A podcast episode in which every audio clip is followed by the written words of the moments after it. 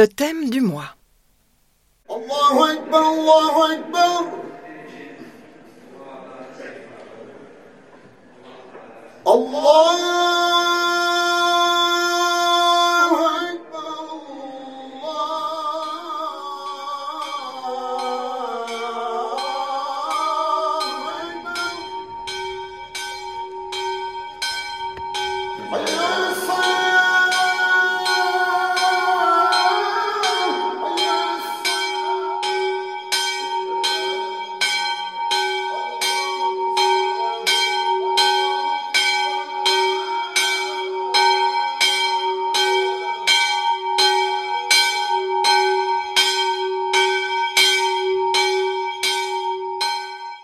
Bien le bonjour, hein, c'est le mois de juin qui touche à sa fin.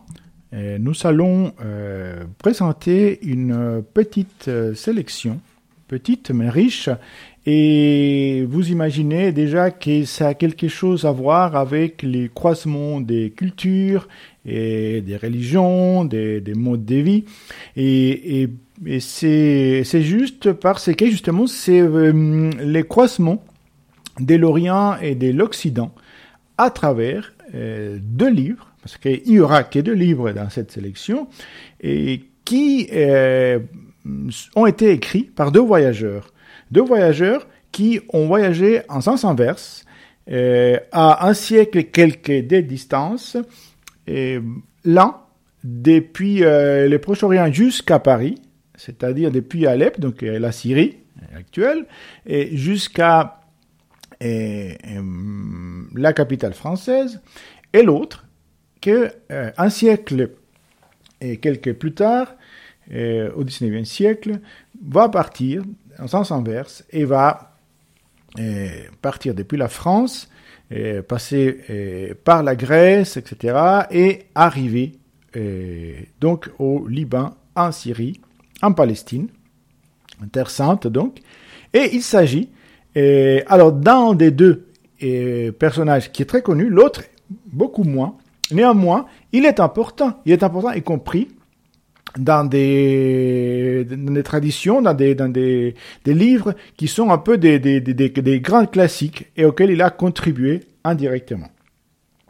Le premier, c'est Hana Diab. Ça s'écrit A-H-2-N-A.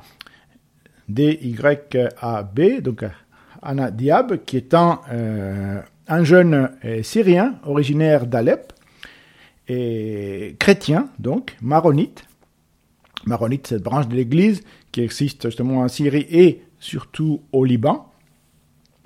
Et, il va donc au tout début, au tout début du XVIIIe siècle, c'est un jeune homme d'une famille commerçante, et c'est pas un érudit, c'est pas un poète, c'est un jeune homme intelligent, avec une, grande capacité intellectuelle, mais euh, qui n'a pas fait extrêmement des, des, grandes études, mais une grande facilité pour les langues.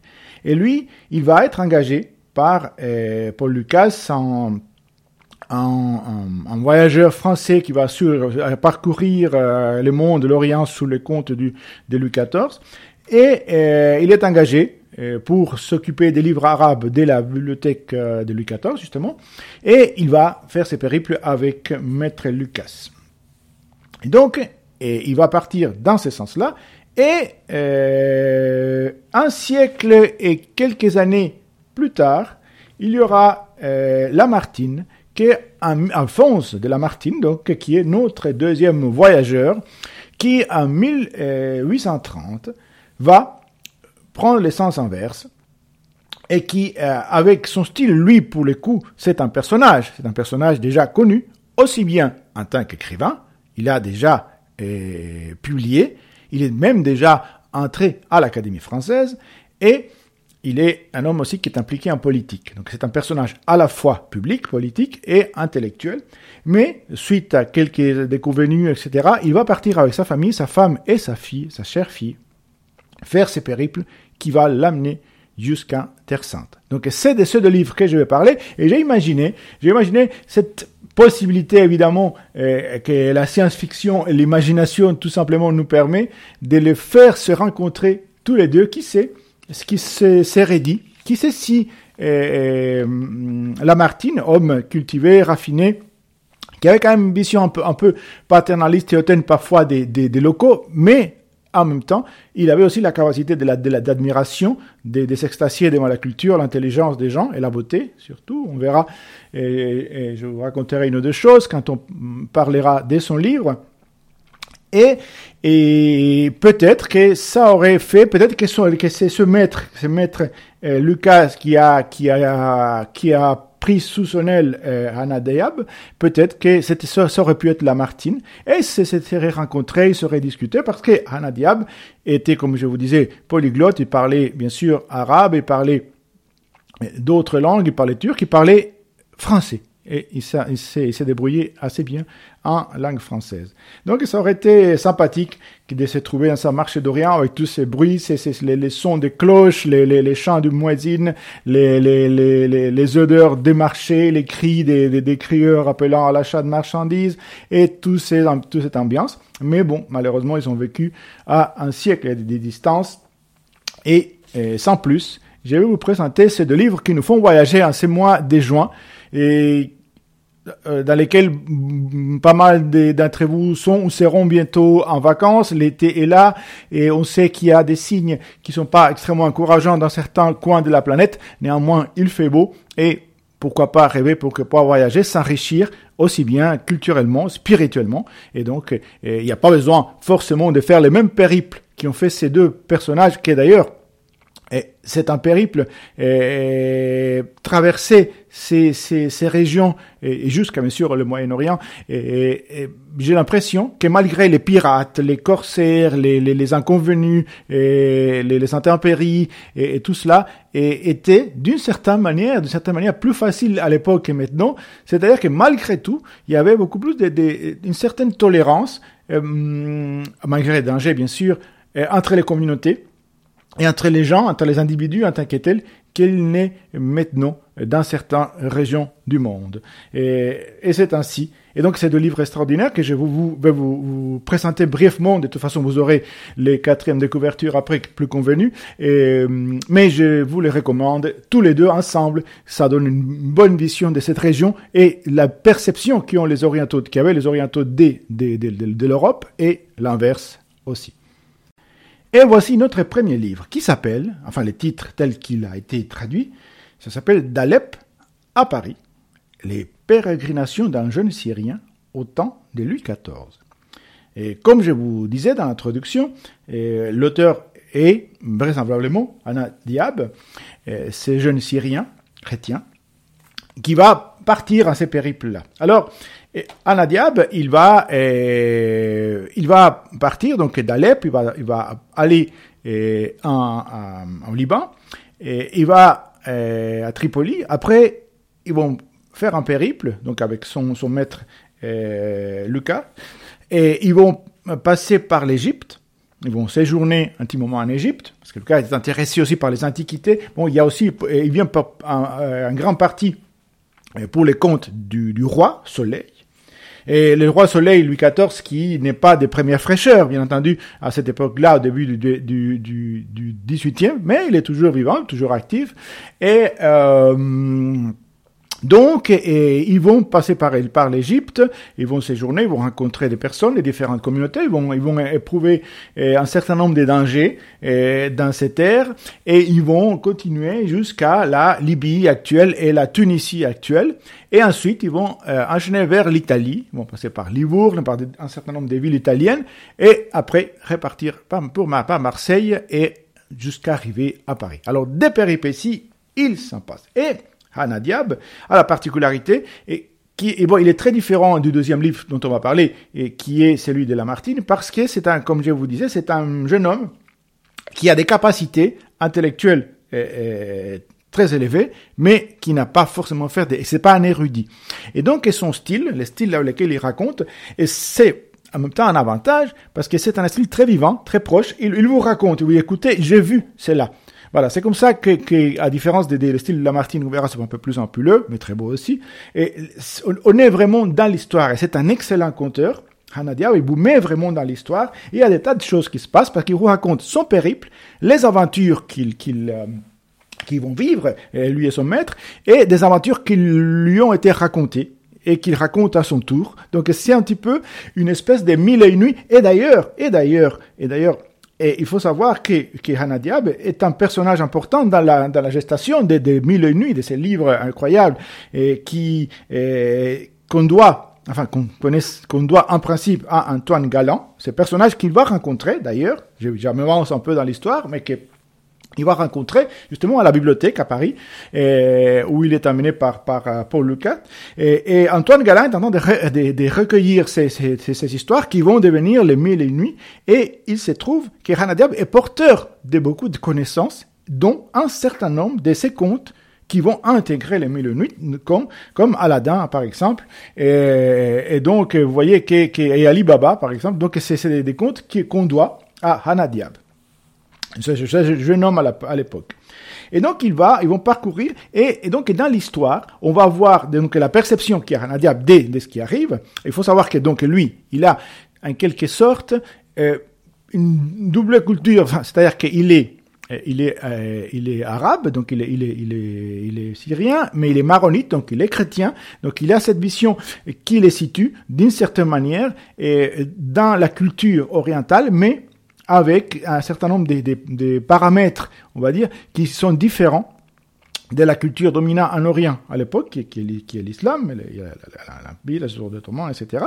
Et euh, il va, donc il va nous raconter, comme je vous disais, plein d'aventures. Alors il y a des pirates, ils vont être attaqués, ils vont, ils vont être entourés des personnes qui euh, essaieront de s'en prendre à leur vie, et lui son maître et, lui vont être invités par des personnalités euh, importantes. Euh, musulmanes et chrétiennes qui vont les inviter, qui vont leur offrir l'ho- l'hospitalité, le café. C'est très important. Euh, Offrir le café, c'est un symbole euh, d'hospitalité. Alors, il y a, il y a des anecdotes assez, assez particulières, assez, assez cocasses, comme le fait qu'il est invité par un, par un, par un, personnage, euh, important en Égypte, puis que euh, son maître décline l'offre parce qu'il a dit, vous savez, nous, quand on mange, on a besoin de boire. Et en fait, ce qu'il voulait dire, c'est qu'il fallait boire du vin, et, parce qu'autrement, c'est pas boire. Et donc, mais et, là, on, on montre un peu cet esprit de tolérance qu'il y avait à l'époque. C'est son, son, son hôte qui est musulman, et c'est pas de problème. Et il l'invite et il le présente une grande offre de vin parce qu'il veut satisfaire son hôte. Donc il y a cette ouverture d'esprit. Et parmi les anecdotes, j'ai bien sûr vous, vous, recommande et vous, incite à, lire, à écouter ces, livres en entier et très instructif et très, très divertissant à la fois. Et il y a par exemple quelque chose d'assez intéressant qui va un peu à l'encontre des, des idées reçues. Alors bon, Hannah Diab arrive en Europe, en Italie, à Livourne, et, entre, autres, entre autres, ce qu'il voit à Livourne, c'est chose qui les, qui les frappe, c'est de voir que les femmes, comme il dit, eh, eh, achètent et vendent dans les marchés, dans les commerces comme des hommes, et il n'y a aucune qui est voilée. Alors ça, ça l'étonne. Il dit, je croyais rêver. Mais il y a une chose de très particulier, c'est qu'il y a un, un compatriote pardon, qui... Euh, qui les rencontre, qui, les, qui, qui le reconnaît en quelque sorte dans la, dans la rue à Livourne, aussi un, originaire d'Alep, mais qui est musulman. Et il a dit, écoute, j'ai un problème, j'ai ma femme, j'ai envie de me promener avec elle euh, dans la rue, mais ici, les femmes ne se voilent pas. Donc j'ai dit à ma femme, enlève ton voile pour qu'on soit comme les autres, mais sa femme ne veut pas sortir sans voile. C'est la femme qui veut pas. Et donc on est au début du XVIIIe siècle. Et, et donc, il a dit, essaye, toi, de, la convaincre. Eh, toi qui viens de chez moi, essaye de, de, de, lui convaincre. Et donc, et, et, il, et Hannah va voir la dame, elle dit, écoutez, peut-être avez-vous un voile, un foulard, quelque chose de plus léger? Parce que là, on, là, on parlait du voile intégral. Hein. Et donc, euh, elle accepte à contre-cœur de sortir avec un voile partiel, on va dire, un voile, un voile plus euh, moins intrusif. Et, et, malgré ça, évidemment, que quand elle sort dans la rue, c'est la, elle, elle, elle, est entourée des démons qui ne, qui ne comprennent pas pourquoi est-ce qu'une femme a, a ces, ces voiles autour de la tête. Et donc là, il, il dit à Anna, bon, mais alors, alors, du coup, je sors plus comme ça, hein, parce que c'est, pas possible. Donc, c'est, les hommes qui sont mal à l'aise du fait que les femmes, euh, leurs femmes sortent euh, voilées en Europe. Donc, c'est-à-dire que là, euh, ce qui est curieux, c'est que les, les maris dit à la femme de s'adapter à, à- au mode de vie dès, dès du pays où elle vit. Donc ça, c'est une anecdote assez, assez intéressante qui rapporte Anna Diab. Et puis parmi les choses, parce que c'est un peu, euh, en même temps, c'est sérieux, il raconte des choses très sérieuses qui se passent au niveau de la, de la culture, de la religion, mais aussi des, des anecdotes avec des personnages hauts en couleur. Il y a un côté picaresque aussi. Comme par exemple cette femme, cette espèce de, de grande, euh, on appellerait maintenant euh, arnaqueuse, on va dire, euh, coquine, qui euh, va va escroquer euh, un grand marchand, mais euh, des, des, des tissus avec une- un montage, un montage extrêmement sophistiqué, un montage euh, que je vous incite à, aller voir, et ça se passe en France.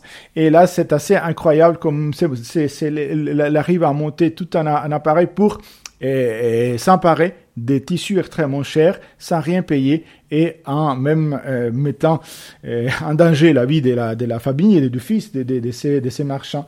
Donc il y a des personnages comme ça assez, assez, euh, assez troubles. Et puis bien sûr, parmi les choses qui arrivent, il y a des processions religieuses et puis à la rencontre, bien sûr, avec le roi Soleil, avec Louis XIV, comme je vous dis, c'était pas et le soleil est, on va dire, plutôt euh, proche du, du, de l'horizon euh, au couchant, mais il est toujours là, actif, le roi Louis XIV. Et ensuite, bien sûr, euh, Hannah Diab rentre chez lui euh, et va devenir commerçant, elle va se marier, et plus tard, un peu plus tard dans sa vie, va raconter, va écrire l'histoire qui vous est présenté dans ce livre incroyable, qui a failli ne pas voir les jours, mais qui a été retrouvé dans le manuscrit Vatican du Vatican et qui a été traduit par des passionnés. Donc, ce livre que je vous recommande, vous allez apprendre plein de choses et voir aussi voir avec les yeux de ce, de ce personnage qui vient de là-bas et qui va regarder non seulement la culture des pays qu'il traverse, mais celle de l'Occident, celle de l'Europe, de l'Italie et de la France. Donc, Anna Diab d'Alep à Paris avec les numéros 31 686. Hannah Diab, chrétien maronite d'Alep, fait le récit du voyage effectué dans sa jeunesse en compagnie du français Paul Lucas au début du XVIIIe siècle. Son texte en arabe nous est parvenu sous la forme d'un manuscrit unique, inédit à ce jour, conservé à la Bibliothèque Vaticane. Le périple conduit l'auteur d'Alep à Tripoli, Saïda, Chypre, puis en Égypte, d'où il rejoint la Libye, puis Tunis. De là, il passe à Livourne, Gênes et Marseille, avant de gagner Paris, où son séjour culmine avec sa réception à Versailles dans les appartements de Louis XIV. Sur le chemin du retour, il passe par Smyrne et Constantinople, d'où il rejoint Alep en traversant l'Anatolie en caravane. Conteur hors pair, Hannah Diab fut l'informateur d'Antoine Galland pour une douzaine de contes des Mille et Une Nuits, notamment Aladdin et Ali Baba. Extrêmement vivant, son récit relate rencontres et conversations, déplacements en caravane, tempêtes et attaques de corsaires en mer. Il décrit précisément l'horloge astronomique de l'église Saint-Jean à Lyon, la vie sur les galères, le grand hiver de 1709, le supplice de la roue ou une représentation d'Atis de Lully à l'opéra. Il entrecoupe son récit d'histoires plus ou moins légendaires, inspirées de vies de saints, de contes populaires, de faits divers. Le regard vif et original d'un oriental sur le monde méditerranéen et la France au temps de Louis XIV. Alors, pour euh, notre deuxième livre, euh, comme je vous avais dit, on a affaire avec Alphonse de Lamartine, là, euh, poète, grand poète romantique, homme politique, et personnage euh, aussi euh, d'une grande richesse, euh, aussi bien spiritu- spirituelle, euh, humaine, culturelle. Alors, Alphonse de Lamartine, comme je vous disais, il est, euh, quand il entreprend ce voyage en 1830, c'est un homme en quelque sorte accompli qui a déjà vécu des choses, qui a déjà vécu des choses. Et il est euh, donc, il a hum, publié des livres. Et ces romans Gratiella, et- d'ailleurs, ces, romans et- et l'œuvre de Lamartine en général est un petit peu malmenée par Flaubert, qui ne l'aimait pas. Bon, la réaction des réalistes face aux romantiques. Et, donc, Flaubert utilise des mots parfois que la, la, pudeur m'empêche de vous euh, rapporter. Mais bref, euh, Lamartine n'a rien à faire de cela. Il est membre de l'Académie française avant de partir en voyage, donc en 1929. Il a publié ses fameuses méditations. Il a déjà entré en politique et, et le référera euh, plus tard aussi. Donc, et alors, parce qu'en 1830, Lamartine, il, s'est rallié à la monarchie de Juillet, il va entrer, il va être député, ça ne réussit pas. Il n'a pas eu, des, malheureusement, des énormes succès en politique, bien que ce soit un homme d'une grande finesse d'analyse politique. Mais, bon, bref, en 1830, il échoue à la députation et il part en voyage jusqu'à Terre Sainte. Alors le, le, périple, le périple de Lamartine est un petit peu différent et de périple euh, de, de, Hannah Diab avec Monsieur Lucas. Il va passer, donc il va, il va prendre bien sûr Marseille, c'est le point des, des, des ralliements. Hein, il, euh, et Hannah Diab entre par Marseille en France et Lamartine sort par Marseille, par les ports de Marseille. Et il va euh, euh, bien sûr parcourir la Méditerranée, passer par l'Italie, le sud de l'Italie. Ensuite, il va passer par la Grèce, il va contourner la, la Crète et, et ah, à Chypre aussi bien entendu et voilà qu'il passe euh, aussi à Nadia et ensuite il y aura le Liban, la Syrie et la Terre Sainte.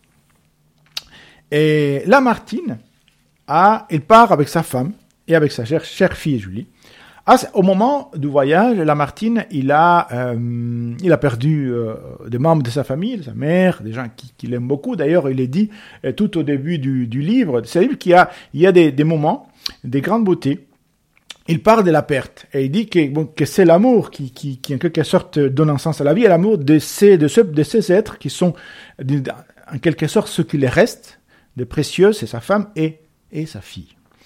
Je dis ça parce que c'est très important dans, ce qui va se passer.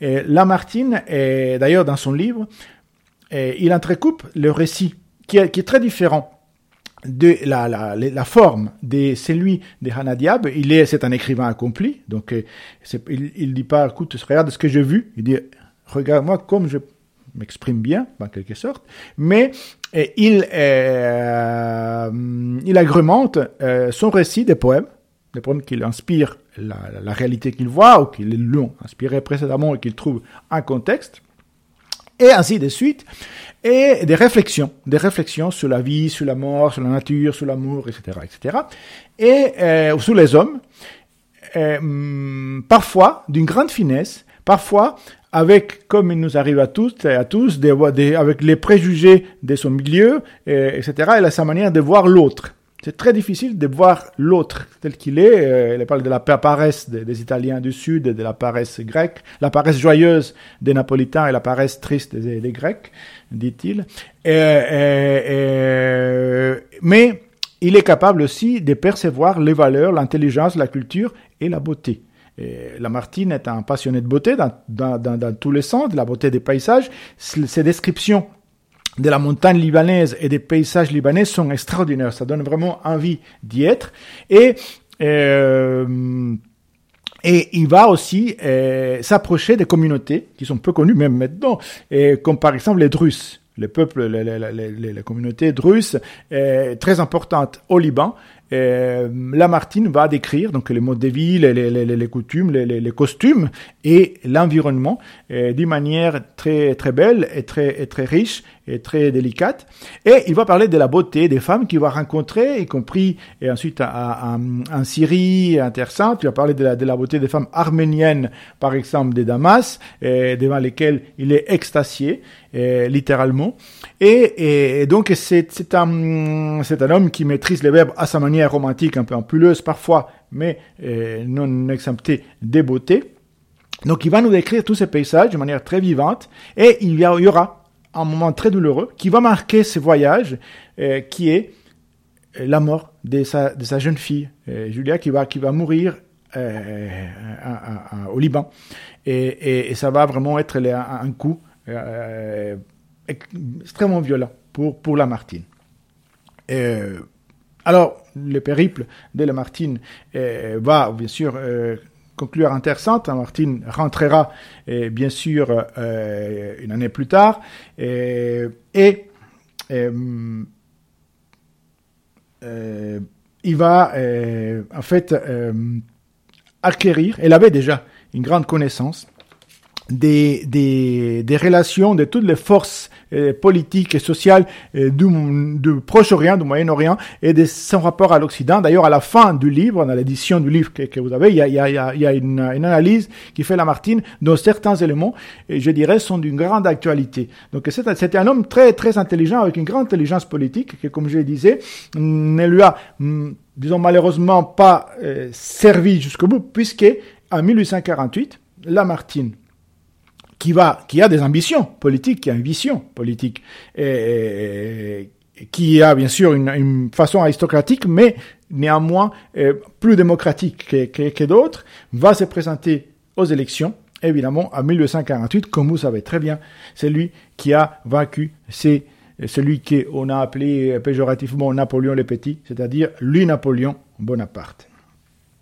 Alors, euh, son livre, euh, qui est vraiment une immersion à la manière romantique dans tout ce monde de l'Orient, mais aussi de la Grèce, mais aussi de, toutes, ces, régions euh, qu'il parcourt, mais particulièrement du Liban, de la Syrie et de la, d'une partie de, la, Palestine, est un document euh, qui va euh, être complémentaire et très différent de celui des, des Hanadiab dont on a parlé précédemment. Je ne peux que vous recommander et, et, sa lecture. C'est un livre assez conséquent. Et, alors, c'est livre publié en 1832-1833. D'ailleurs, le titre euh, du livre complet d'Alphonse de Lamartine est Souvenirs, impressions, pensées et paysages pendant un voyage en Orient, donc en 1832-1833. Et donc, c'est un livre qui va euh, nous, nous, nous verser, nous bercer, pardon, et nous, et nous, nous donner à toucher, à sentir ces merveilleux paysages euh, du Liban, par exemple, et aussi euh, la, richesse et la diversité des gens qu'ils rencontrent. Et ce livre est disponible avec le numéro 38 914. Merci beaucoup, bel été et à bientôt de juillet 1832 à septembre 1833, Lamartine, accompagné de sa femme, de sa petite-fille et de quelques amis, effectue un voyage en Orient au moment où l'Empire ottoman, sous la poussée nationaliste de plusieurs de ses pays vassaux, vacille et n'est pas loin de s'effondrer. Devant les assauts de nombreux territoires de l'Empire, de l'Égypte aux Balkans, en passant par la Syrie, le Liban, la Serbie, Lamartine est confronté à ce qu'on appellera la question d'Orient, dont il va devenir le spécialiste dans le jeu politique français. C'est au retour de son voyage qu'il commence sa carrière de député, qui le conduira jusqu'à l'élection présidentielle de 1848, où il sera battu par Louis-Napoléon Bonaparte. À la lecture de ce voyage, on découvre un Lamartine bien différent de ce que véhicule généralement l'image d'un poète romantique. Un homme friand de toute culture, tolérant envers l'islam, courageux et tenace, faisant montre d'un esprit d'aventure inattendu.